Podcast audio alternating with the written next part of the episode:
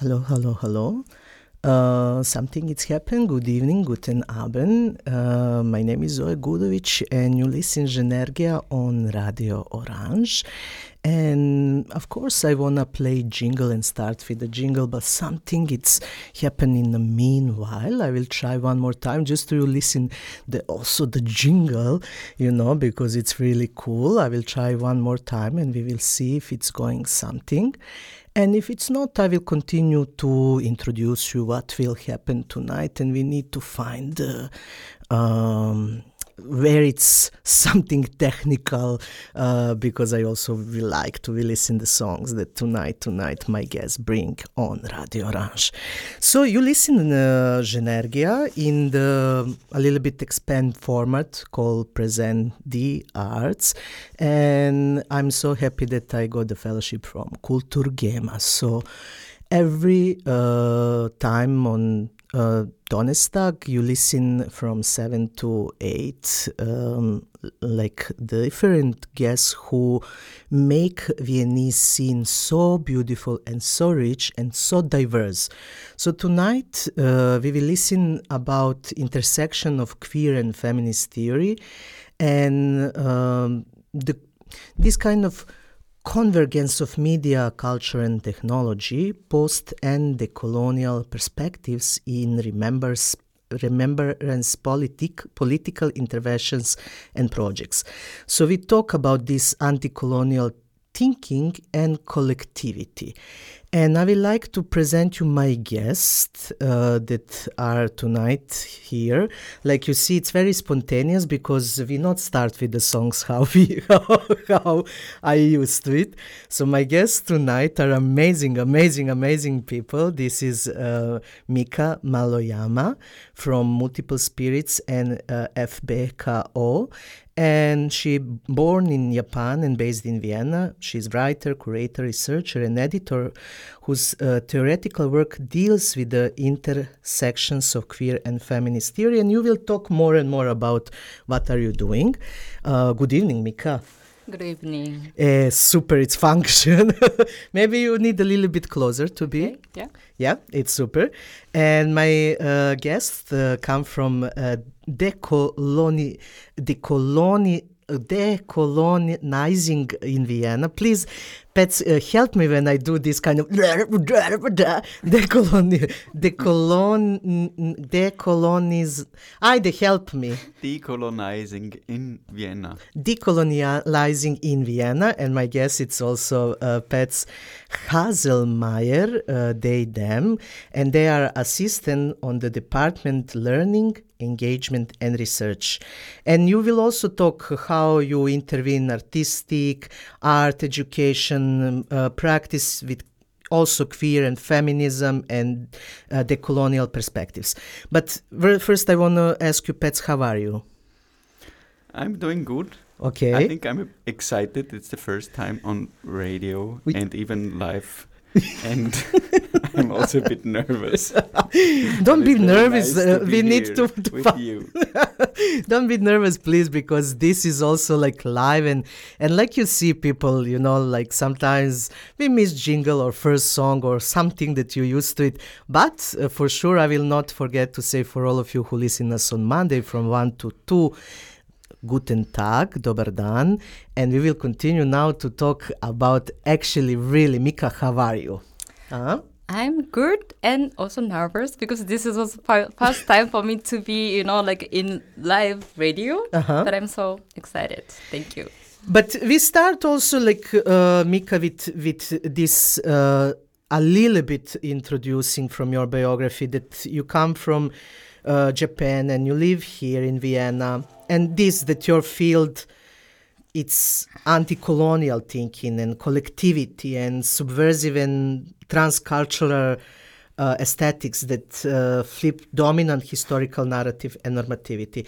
And I was like thinking, reading all of this, what you are doing in your life, where it's actually come interest from from from, from for this topic. Um, first of all, uh, Japan is also very colonial and imperial society. So, like, I'm quite uh, I'm very aware that I, my thinking when I was kid, for you know, when I, I was child, are very shaped by this, you know, uh, nationalistic and racist society and culture. And for me, this is uh, for me, it's really like important to always not, you know, like a, kind of reminding myself that I, with my body, I'm also carrying this history because Japan is such a, you know, the country that really following the how the Western modernity, mm-hmm. you know, like create colonialism, imperialism, and then all Japanese society kind of basically internalize that. So uh, this is my starting point, and therefore all practices for me should be, you know, like anti-colonial practices, and this also should be related to the how they uh, live in this society in general. But uh, yeah, and then also this society is basically producing a lot of normativity, mm-hmm. and especially, of course, uh, most the strongest one is heterosexual patriarchal, you know, normativity, which is of course can take uh, different shapes in you know de- depending on the context, but it, it's really global situation. It's very toxic, and so and then also like this normativity basically producing their narrative, like dominant narrative that we should follow. So this is for me like yeah, especially when I uh, you know, encountered with feminism and queer feminism.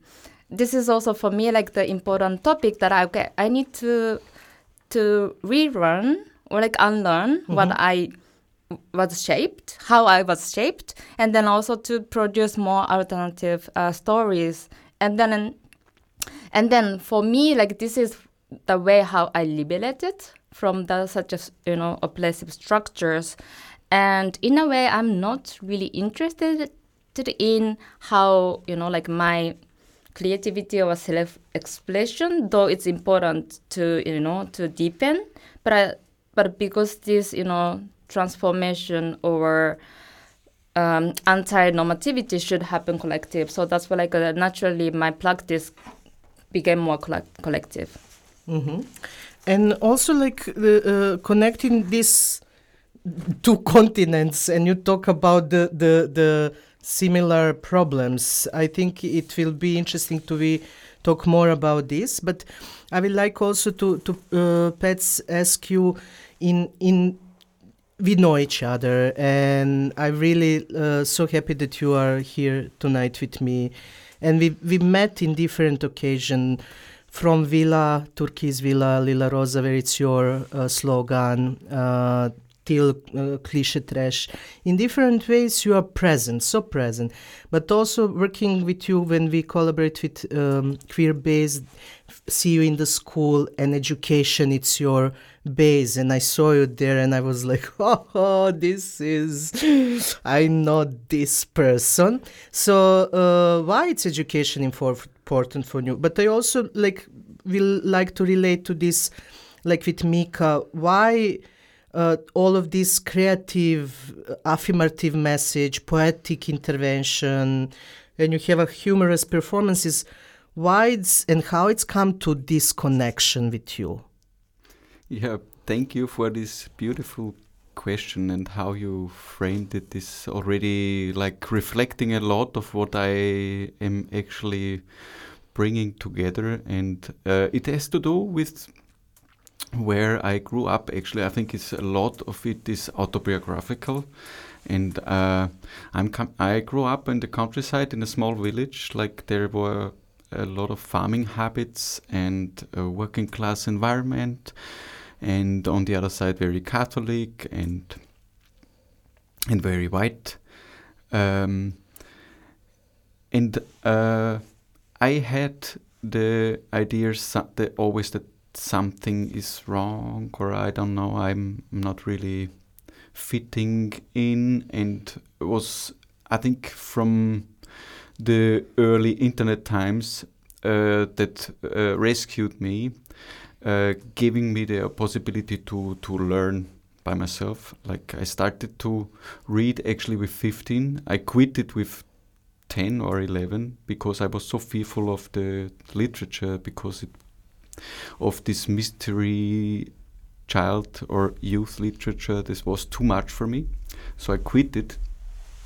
My imagination was too too crazy for that, and uh, so out of fear, I quit it, and I started to read a lot of uh, the specter that is going around, probably like the those ghosts who are like trying to uh, explain what is uh, happening, and that is like I was able to to read like one of my first books was uh, the ABC of Anarchism by Alexander Berkman. It's like okay, I printed it out with a with a printer that didn't work, so I had to actually rewrite it with my pen and, and guess what it means, and like, and then studying this without having any clue.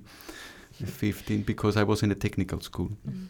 Yeah, however, um, that was like always uh, on my path that I learned a lot alone and learning and trying to find answers in theory, but also like being active and participating in subculture or or uh, in political uh, fields of activism was was very important for me, and also to to try to translate mm -hmm. that in this environment. Mm -hmm. That was from the early age mm -hmm. on the question how to translate that, and that is actually I think today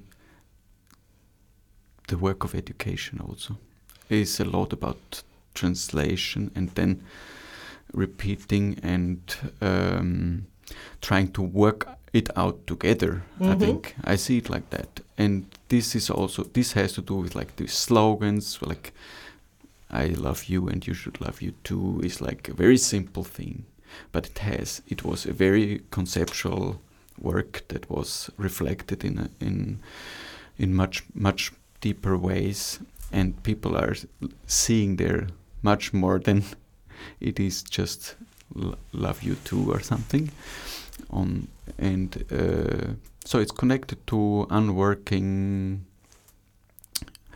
identity mm-hmm. and self and the other and the, the, relation to others so i think that getting to uh, probably what mm-hmm. what it what is what is important for me yeah Okay, and uh, uh, uh, you actually say this uh, the message that, for example, it's in the in the uh, Türkis Lila Villa Rosa. It's message that I was living there, and I see so many people take the photo and during the old time, during the day, during the night, you know, people are stand in front of, and think about this message. But it's also my next question related how then you uh, start because you in you you make a lot of initiatives related to the to the colonial question everything like this but now you will help me how it's actually start your connection with the colonial the colonizing in Vienna. Yes. Mm-hmm. yes yeah. help me. How how this start? Colonizing in Vienna. Well yeah everything started in school. You know, I started mm. to teach after I don't know. I think it was ten years ago. Okay. And it was quite late in my for for my age because I was not trained as an as a teacher. I was I was going to the art school and then uh, it took even some while to uh, when uh, till I started to teach but uh, soon I was interested in how to work with uh, more than just the arts and uh, and with uh, like with what is around around the school. So I was uh, once out with kids and seeing this in, in, in the park and having the arts class there because it was a nice day and so they had they had their uh, their pens and so they were drawing. And I, I also went around the park and saw there was one monument. And then I was interested who is who is this monument about? And it was then I started actually to be interested in this kind of uh, way of dealing with or or like trying to to find out about what about this and then I thought about the project, and uh, I did a lot of different projects with artists already in the time before. So I also started to work one project out of this investigation with this monument, and then another one came again on this topic. So on, and this was actually a guy who was a white imperialist uh, travel traveler, botanist, and so he was also doing this travel writing, you know, and writing this ethno self uh, entitled ethnographic uh-huh. uh, writings and writing about the others in very uh, prerogative ways. So and we were uh, working on that, and then soon I was working together with Carla Bobadilla and uh, together with uh, the institution of Weltmuseum, we were on a project, and we knew knew already she or I knew already she was also in that field and working on that in her artistic practice, and also a bit on the educational way. So it uh, and then they invited me for a seminar where I do, did a tour on this uh, specific area in Hietzing where the school was. So I actually did dig where I was teaching and work with the students. So and working on this regional or local histories and to unwork global interconnections with that and and then uh, I also saw some other uh, places and and did uh, start to to work that out and yeah when we met we in this the, the, the seminar was was held by four people actually Margarete Grandner, Carla Bobadilla, Marcela Torres Heredia, Gregor Seidel. Yeah, that was the four of them. So, and we were sitting afterwards and, and discussing actually to probably start okay. that kind of collective and doing this also in Vienna. Mm-hmm. And we will talk more uh, about how people react and everything uh, because when you walk and when you inform, I'm curious about this. But I would like to ask Mika uh, uh also about.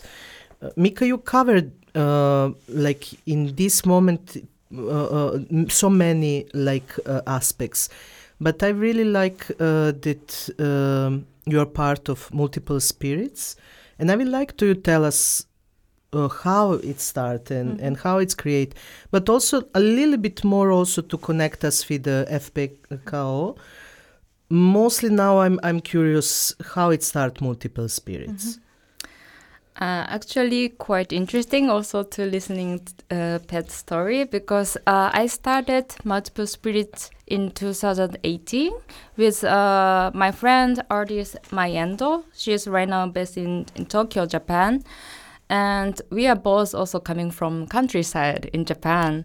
So and and for and then we also, of course grow up with uh, magazines or you know like a very you know fun fun culture in in 90s and this is the, our inspiration but at the same time we know that or we we notice that feminist or queer uh, discourses are often very academic or very elitist, which does not fit to the reality in rural areas.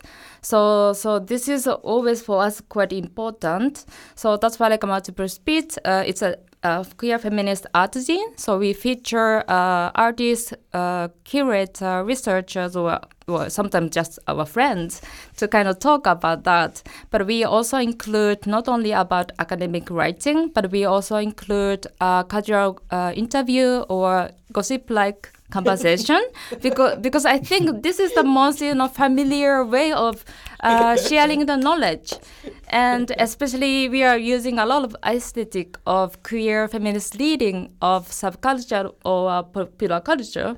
Because for us, this is you know like how we are playing with the you know what we have in the countryside. So this is this is the kind of the, our source how we started. But actually, there is also kind of biggest problem in Japanese discourse uh, back then, 2018, for example.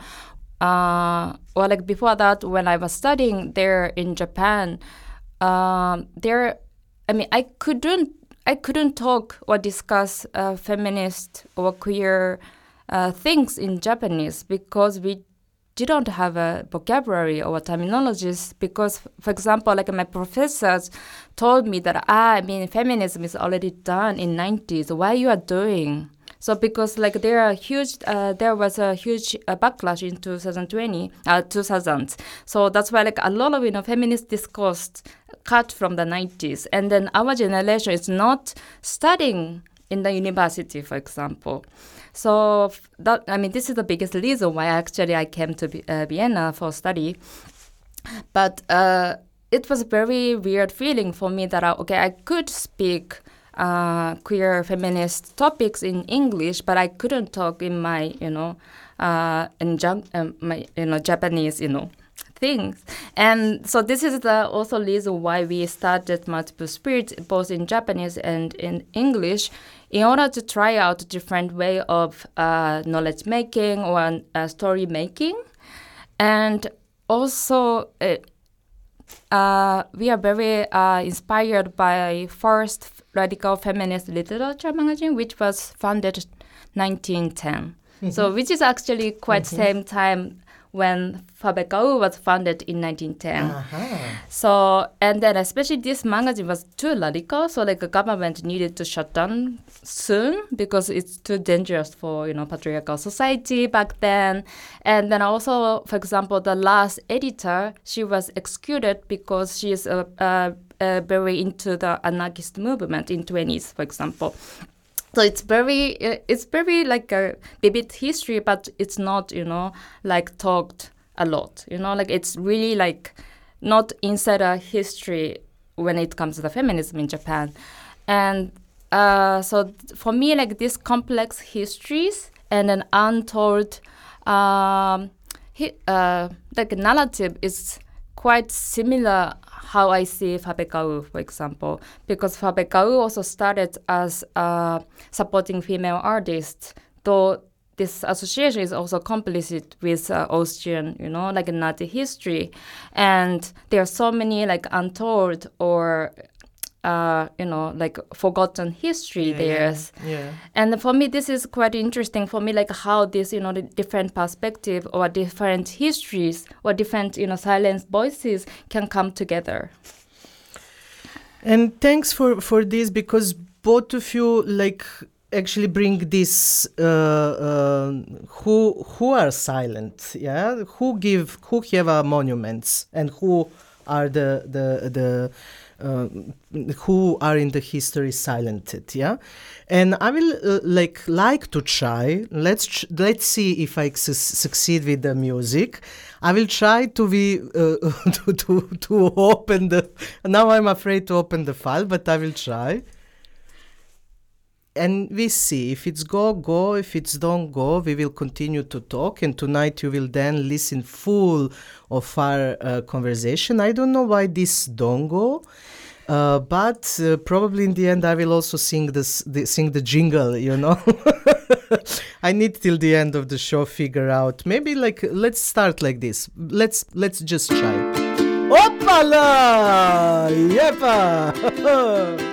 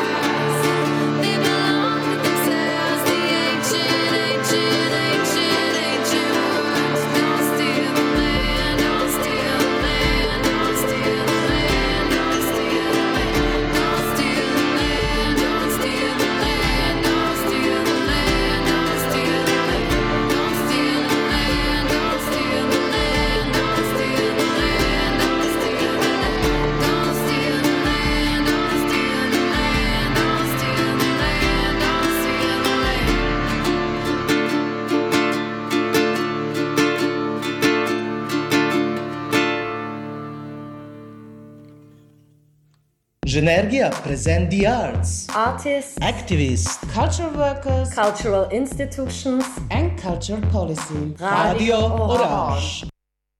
And we're back, and I'm super, super happy. And in studio, it's really nice energy. People, my name is Zoe Gudovic, and you listen to Ženergija present the arts. And tonight, tonight, I have a guest, my amazing guest, Mika Maruyama from uh, Multiple Spirits and FBK. Oh, and Petz Haselmayer, and I will now be super exciting to re- re- uh, repeat decolonializing in Vienna. Please help me again, please. Decolonizing. see, see, it's not easy to, to say.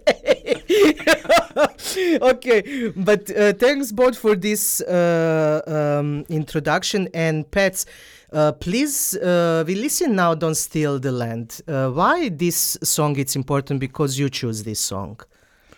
Yeah, I I love this song because it's such a, a soft and strong answer to the neo to neo-colonial violence, and on the other side, trying to have in the lyrics such a way of addressing that with a kind of a re reciprocity with the environment. So it's singing about this uh, connection to the land and the body is very similarly addressed to the forests and waters and as well as the blood in our veins so it is a, a very nice way to and it was actually a protest song against the for uh, the uh, a, a, a, pipeline project in the Appalachian Mountains. I got it through a, a podcast in the US called For the Wild. Mm-hmm. And uh, now, when you talk about this, prov- these bones, lands, blood, and everything, and you do what you do, uh, uh, uh, uh decolo- uh, do this kind of intervention in the public space, go walk, feel the land, and remind us wh- who who take the land, what it's happened. What is the biggest challenge in, in work? What you do? Well, I think the biggest challenge is to yeah i don't know. The biggest challenge is is, is such a a, a, a, a final question. But the, the but, colonial uh, the, but, uh, the, the colonial aspect of this question. Yeah yeah yeah. Um, well, I think uh, I work from. Uh, I have this privilege of speak, speaking and being listened as a white person in Vienna. That is making a lot easier how to uh, to or to be to be taken serious. Also, I'm like very cis passing for masculine identity. Uh, and so people on our tours are very likely to take uh, to take to take very serious what I am saying. If we are more of us, so that is sometimes the challenge. Who is speaking and why is somebody speaking to deal with this and uh, and on the other side, I'm also this like kind of working in the professional field, having those like history of being a professor in this mm. school in the Fichtnergasse, mm-hmm. or now at the university in Linz. So there is there is uh, less difficulty to to be taken that serious. And on the other side is like it's always about unlearning, uh, and we want to address address uh, different things that are like probably incorporated in our in in us, in our thinking, in a way of reacting to things. So, an unlearning is always something where you have this resistance. Mm-hmm, mm-hmm. And if there would be no resistance, it wouldn't. We wouldn't need to call it unlearning. so yeah. this is also true, and uh, so you also have then this kind of resistance is visible or articulated, and then the question of how to mediate actually, how much is is uh, possible to be said and how is it to be addressed that the person could take it from the from the point of where he she is standing and speaking from and having already processed so to find this Mm. kind of and also in groups it's if there are more it's even more difficult because you have Mm. different levels so i think that is somehow i think mostly the bigger challenge Mm. and on the other side working on this uh, this kind of uh, uh, or doing this work next to and being not an institution and having uh, to do this next to your or to our to our day-to-day jobs is like sometimes exhausting and sometimes we don't find that much uh, space to work things out. So and to really develop and go deep. But i think it is changing and and we are like getting to uh, to do this better and better. Mm. And you really pull uh, the question of unlearning. And Mika, you also uh, talk a lot about this kind of unlearning process. And uh, you connect uh, your stuff with intersectional fields. I'm I'm curious. Does is this just theory intersectional fields or it's really practical? Do you see in praxis? And what is the challenge for you in your work? I think intersectional things should be practiced, not theory. I mean, theory should be practiced, or should theory should be shared. So this is my point. And when we are talking about intersectional or you know different things coming together, I think I don't believe that there is you know so-called safe space to deal with these kind of uh, issues. But I believe that the space can be softer which means that we can, you know, we try to hold the conflict or I don't know, difficulty to talk about these issues because, you know, like, of course, we, uh, there are so many different way of marginalization or, you know, like there are totally different way of violences or wounds or, or, you know, like fragility. And then I think the soft, you know, being soft should be also like hold these, you know, very um, difficult feelings. And then this feeling should be in the discussion. And this feeling is coming from the experiences. And this should be the practice. And then actually, I'm also co-teaching with Stephanie Misa, and this soft space is also coming from her. And then we always starting our class asking students to create the space, you know, softer together. So because it's not one side, you know, like attitude that ah this space is soft, uh, soft or safe. No, we cannot say like that because this is mutual engagement. But at the same time, it's really energy drained and a lot of engagement is needed. So it's really demanding when it comes to anti-colonial practices and learning practices. It's of course because we all constantly reflect ourselves and our community, our society that you know like it's part of ourselves. But sometimes we really need to criticize part of ourselves.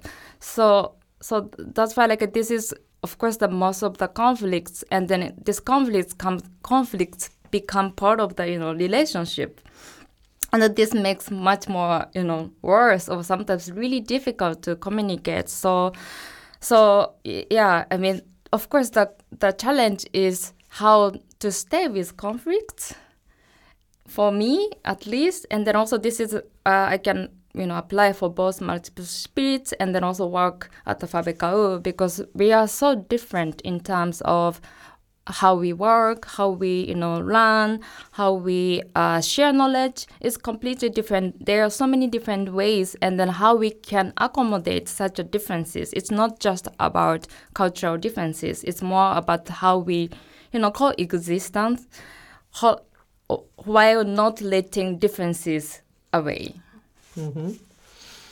And uh, uh, before I ask you, like um, another question, but how you describe this softness?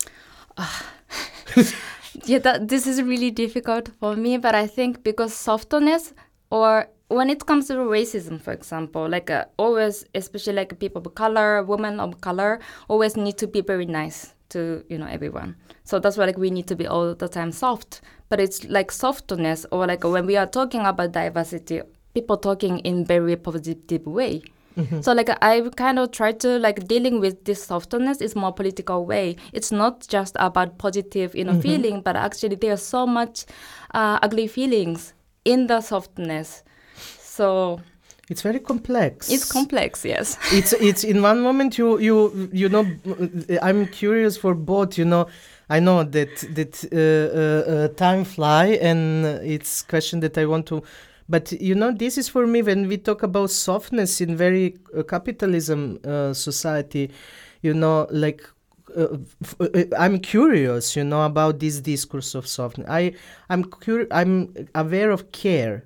I'm aware to we protect each other, but I also like somehow I don't know. Maybe maybe it's this just me. I also believe in angriness because somehow when you steal from me my anger I, I i i i for this is personally me i lost because anger motivated me. I see different pictures. Maybe because i'm not so soft but maybe I need to come to your place. But when we come to this question, Mika, uh, uh, it's question also where mm-hmm. people because I don't want to to to this uh, question run uh, out of the time. Where people can can learn uh, uh, about you, where people can inform, where people can come to to to hanging with you, where, where the the the the multiple spirits are present. And I know for FPK you have a space. So where people can inform about everything what you do and to we become soft. That's uh, quite uh, uh, important question because like um, multiple spirits, we are also kind of you know like uh, don't push ourselves because you know like sometimes you know a lot of you know queer feminist or practices is really you know like we just did and sometimes it's uh, burnout. So like we try not to kind of burn, you know being burned out. So uh, exactly. yeah, so like uh, right now, I think the end of this month, uh, we are planning to publish the volume three, the magazine, because like volume one and volume two were already sold out. But actually, we are also doing uh, a lot of research or workshops or exhibitions. Actually, I uh, we also did it at the VBKÖ 2019 or something like okay. that. Yeah, so but uh, yeah, follow Instagram. so on Instagram, uh, people who follow uh, like uh, multiple spirits can inform about uh, where to find you, and maybe you you just uh, say where people can find FBK or what it's the what you maybe can discover about the plans for the VBKÖ? So VBKÖ is uh, located in the very center of Vienna. It's very fancy address, though it, this is an actual place that they are started. And uh, this year we are we uh, we have new board since last year. So and this year we are planning. And you are in the board also. Yes, we continue. Yes, I me and Denise uh, decided to continue. And this year, especially, we are kind of uh, also rethinking about how you know visual artist association should be. So like it's we are kind of planning not only about exhibitions, but also like a lot of workshops or discursive or events, things that people can actually come together to see, to learn, and to you know having fun or having food. So I think uh, it's gonna be a lot of programs but I hope that a lot of programs with the care, you know, that you need to also care to not burn out, please. and then we hard hardcores need to be soft to you, huh? exactly. okay, Petz, but also like uh, where people can can find information about your work and what. Uh, Decolonizing in Vienna will do uh, do right now and do uh, and I want to say just that I really also want to congratulate you that you got the IG Kultur Prize yeah, in uh, 2023. So what is uh, what is the next prize for you?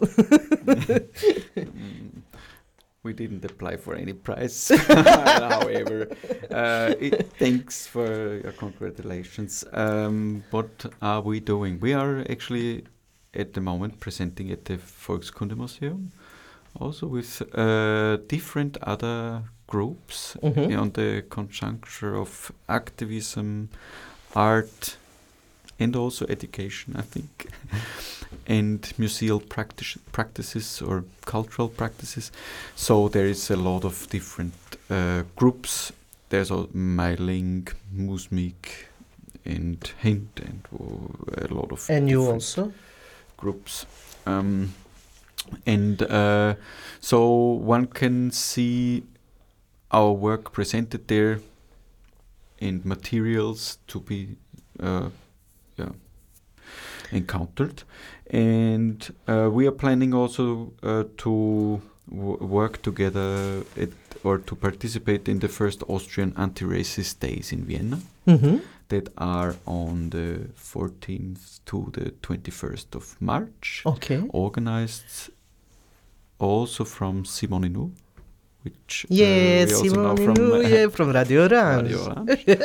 and we are also looking forward to uh, participate in the People's Summit, the Mhm. anti-gas uh, Mhm. uh, summit and uh, offering a tour on decolonizing and well you can find us and our, our what our what, what is happening at at our website decolonizinginvienna.at and much more actual and is on Instagram Yes. Yes. we cannot avoid to be on this platform, although it is a very uh, problematic one as well. But it was and is the only one platform which so- somehow works easy also and Mhm. doesn't need to so much effort. mm-hmm. So, yeah, stay follow us uh, on Insta. It's called decolonizing underscore in underscore Vienna. Decolonizing, decolonizing, Yes. decolonizing in Vienna. Okay, um, and uh, I will really like uh, uh, Petz. Do you need uh, more, or I will like to to we use uh, now to chance to listen one your song, and you you please uh, help me with the with the name. Uh, let's try this. Uh, what it's the the uh, shor- shorter.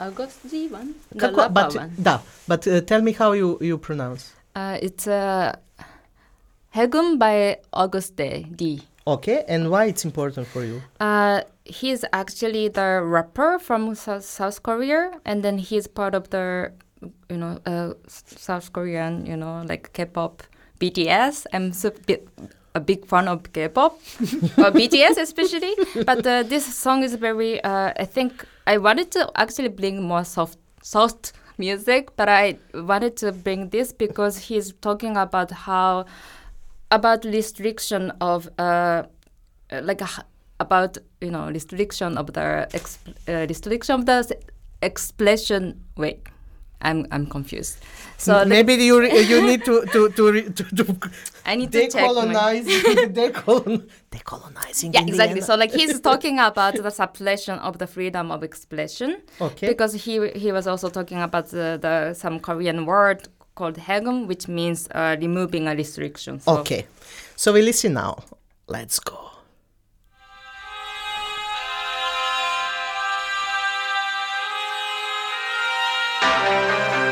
Yeah. Okay. Okay. Yeah, yeah, yeah. 이 노래는 해금, yeah. 올라타봐 지금, yeah. 복잡되는 리듬, 어쩌면 이 또한 또 다른 해금, yeah. 이 노래는 해금, yeah. 올라타봐 지금, yeah. 복잡되는 리듬, 어쩌면 이 또한 또 다른 해금, yeah. 이 노래는 해금 yeah. 올라타봐 지금 yeah. 폭작되는 리듬 어쩌면 이 또한 또 다른 해금 yeah. 해석되는 자유 yeah. 개소리는 out yeah. 표현들의 자유 어쩌면 누군가의 조금 달고 또한 자유 일런지 당신의 판단과 추측이 확실한 신념들이 있는지 당신의 자유와 타인의 자유가 동일하다 믿는 지 그렇다면 주저 말고 올라타봐. 금지된 것들로부터 해봐. 각자의 취향조차 이해들을 못하는 불행한 이 시대를 살아가는 이들을 위한 이 노래는 금지된 것을 푸는 것뿐이지. 허나 자유와 방종의 차이지만 부디 구분하길. yeah. 음. 이 노래는 해금. 올라타봐 지금. 복작되는 리듬. 또 다른 해금. 이 노래는 해금. yeah. 올라타봐 지금. yeah. 복작되는 리듬. 어쩌면 이 또한 또 다른 해금. yeah. 이 노래는 해금 yeah. 올라타봐 지금 yeah. 복작되는 리듬 어쩌면 이 또한 또 다른 쏟아지는 정보들은 상상의 자유들을 금지시킨 가동시의 사상의 통일성을 원해 왜내 머리 앞에 각종 오이주는 눈을 가리고 이제는 생각에 좌우조차 범의 각종 논란들은 판단들의 혼란들을 야기시키고 또 쉴틈 없이 생산되네 uh. 과연을 금지시킨 건 무엇일까 어쩌면 우리 자신 아닐까? 자본의 노예 돈들의 노예 중고심과 편견 혐오의 노예 유튜브의 노예 플렉스의 노예 이기심과 탐욕이 미쳐나지내 눈 감으면 편해. 모든 게 뻔해. 이득에 따라서 뻔히 갈리는 결의 시기와 질투에 다듬어려 눈들이 먼해 서로가 서로에게 족쇄를 거는 것도 모른 채. 정보의 쓰나미에서 쓸려 내려가지 말길 우린 자유와 방종의 차이지만 모두 구분하니 yeah. 이 노래는 해금 올라타봐 지금 복작되는 리듬 또 다른 해금 이 노래는 해금 yeah. 올라타봐 지금 yeah. 복작되는 리듬 어쩌면 이 또한 또 다른 해금 yeah. 이 노래는 해금 yeah. 올라타봐 지금 yeah. 복작되는 리듬 어쩌면 이 또한 또 다른 해금 yeah. 이 노래는 해금 yeah. 올라타봐 지금 yeah. 더욱 작지는 리듬 어쩌면 이 또한 또 다른 흑음 yeah. 이 노래는 흑음 yeah. 올라타봐 지금 yeah. 더욱 리듬 어쩌면 이 또한 또 다른 흑음 yeah. And we back Ženergija the Arts present the arts and uh, I'm I'm we are in the in the conversation and I really like this moment when songs go how we feel so you listen Ženergija, present the arts, and we really like uh, time it's fly, and I would like to somehow uh, also uh, talk about. Um, uh, uh, uh, both of your uh, uh, collectives and uh, it's part of the art network, the art networks. Mm-hmm. And I'm when I got the the fellowship, I also was thinking for me will be interesting to hear how you see the the need, what it's. something that it's advantage for you, or, or what it's something that you need from from the network that have a now I think more than uh, 69 organization and tomorrow in 10 o'clock it will be um, meeting in new new how you call this assembly uh, like so general assembly. general assembly and also before we start to answer of this i just want to say to all of you who listen to Ženergija uh, on radio orange see uh, three of us we sit here three of us we really uh, all speak different language and we find to communicate. And I think this is, if you ask me, Mika, this is softness that we really love to be together. And it's for me, it's really people cannot see because we don't go uh, on TV, maybe one day. Uh, but how we connect also here and and reflect on on on different uh, words that we share with each other. But to not I talk, I call my guest to talk. So, how and why it's important for you to be part of such a network of the arts? Maybe you, Mika. Uh, I think it's important. Well, like first of all, it's kind of nice that you know there is a platform at least to connect in different you know uh, groups, which is somewhat small and with also somewhat very big you know institutions, and then there are know such a space for you know de- delivering the voices between for example. So this is i think it's good. And also as a VBKÖ, of course we have a responsibility that we have we VBKÖ also like a, us as a board of you know whole POC it's I think we believe that this is our responsibility or like how we can also bring voices to different levels, and and that's why like, this is the biggest reason why we are also part of the the arts. Uh, uh, things and then i think we have so many voices and then if the boys doesn't that don't lead to you know such a discussion it's just a pity so i think we feel that this is the the reason Mhm. yeah Mhm. Okay, and for you, Pat? Yeah, I think very similar. Uh, I think it's a very clear solidaric uh, statement f- from us to be part of the network because we don't see much of uh, of uh, much institutions or cult- in the cultural field how it reflects the post-migrant society and these voices. I think that is the main reason, and also probably to address structural problems and uh, topics. Yeah. Mhm. And uh, tonight, it's also for me challenge always to bring in this fellowship uh, uh, people from different organizations and collectives. And two of you, when somebody of you speaks, uh, some of you like really reflect with the body that I agree. So what it's, what it's, uh, for example, uh, and very short, yeah uh, what it's for you interesting in decolonizing in Vienna collective? What it's Mika for you? Uh, uh, do you follow the work of Yes, yes, of course. I, I, for me, like uh, rediscovering Vienna. Actually, this is also quite interesting because, like, uh, I never, you know, I don't care, you know, like the statue, for example, in Vienna. But because of their, you know, like activity, I kind of notice, and then also like this is quite interesting that how we are also surrounded by such a heavy history and then this is really such important things because it's you know like this is how reflected in our daily life like this colonial or imperial thought it's so embedded everywhere in the landscape in the institution structure in on the streets so i think this is really i appreciate their work Mhm. And the same question, Pat, for you. Like, how you know about uh, multiple, uh, uh, uh, how you know about uh, multiple spirits, and and probably for FBK longer, you know, huh? Mm. Yeah, VBK I know quite long, and uh, it's important institution for a feminist discourse in the arts, and I think it has already been. Uh, it, it is really an important institution and doing very important work, having also gained a lot of audience, I think, and outreach. And uh, I think multiple spirits is uh, the the scene work or the work of the of community and of of diaspora diasporic culture and and also this kind of subcultural self uh, made DIY thing is like what I really love and I'm coming from this thing also. This is uh, somehow also feels like a bit my roots. Yeah So, like, uh, uh, it's very, very um, beautiful how, like, this space also provide this to exchange. Why it's important to Vienna have a such amazing culture scene and what we need to learn from learning and and unlearning and what it's happened. What you Mika say in the town, what you do, Petz.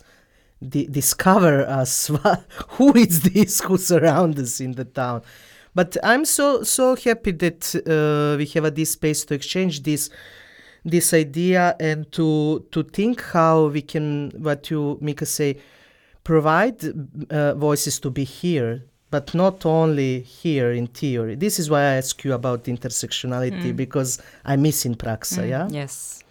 More than than than than ever. People uh, you listen uh, you want to say something can we play the song the last song? Because it matches with the Uh, but uh, you know what? It's uh, happened like uh, we can try but very short huh? It relates to softness. Then no. Then you know like uh, okay we can try uh, people but uh, uh, i plan to to one yours and one uh, mika because we have a like short time and it's a technical problem in the so you miss people to hear um, two beautiful songs, uh, but you, it will have a time, but we don't have any more time. So people, uh, it's live, lot of stuff. It's you know like you see uh, function sometimes don't function, but listen to us and uh, we will listen uh, next uh, Donnerstag. I say goodbye. Ciao. Ciao, goodbye. Ciao. Thanks for having us. Thank you.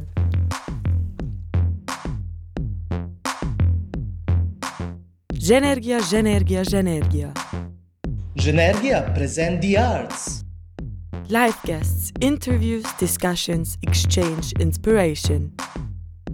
In dialogue between different actors, Artists, Activists. cultural workers, cultural institutions, and cultural policy. Genergia on Thursdays at 7 p.m. Donnerstag 19 bis 20 Uhr. Radio Orange.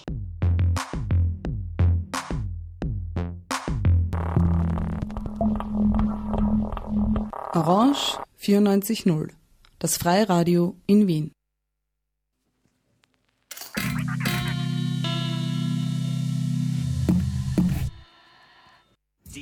DPGC, you should be turning it up. CBT, LBC, yeah, we hooking back up. And when they bang this in the This was a jab. Yo, this about to switch it. Yancey boys. Yo, Yes, as you tune in and watching DJ Kojo Oban so Radio Orange.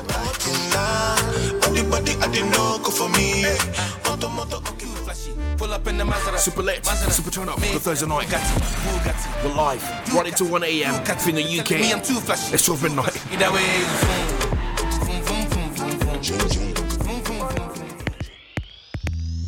Kojos Urban Show. Immer donnerstags um 23 Uhr.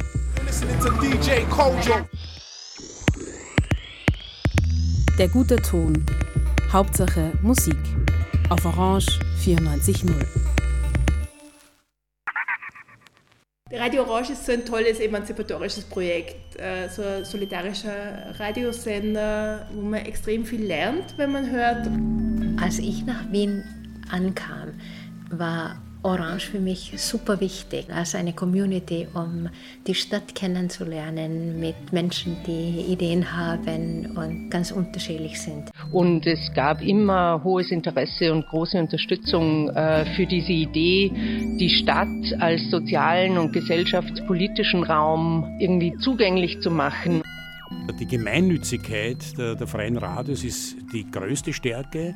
Die wird wahrscheinlich noch wichtiger werden in den kommenden Jahren, weil, wie sich jetzt zeigt, so gut wie kein Bereich ausgeschlossen ist von Kommerzialisierung. Das, was Radio Orange macht und was man eigentlich dem Rest der Medien wünschen kann, ist, bei Radio Orange wird Radio gemacht. 20 Uhr. Radio Positiv. 21 Uhr. The Danny Chicago's Blues Garage. 22 Uhr. Chili Box. 23 Uhr.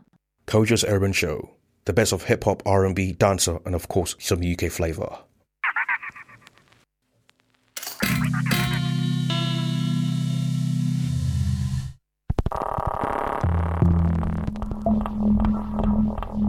Orange 94.0, das Freiradio in Wien.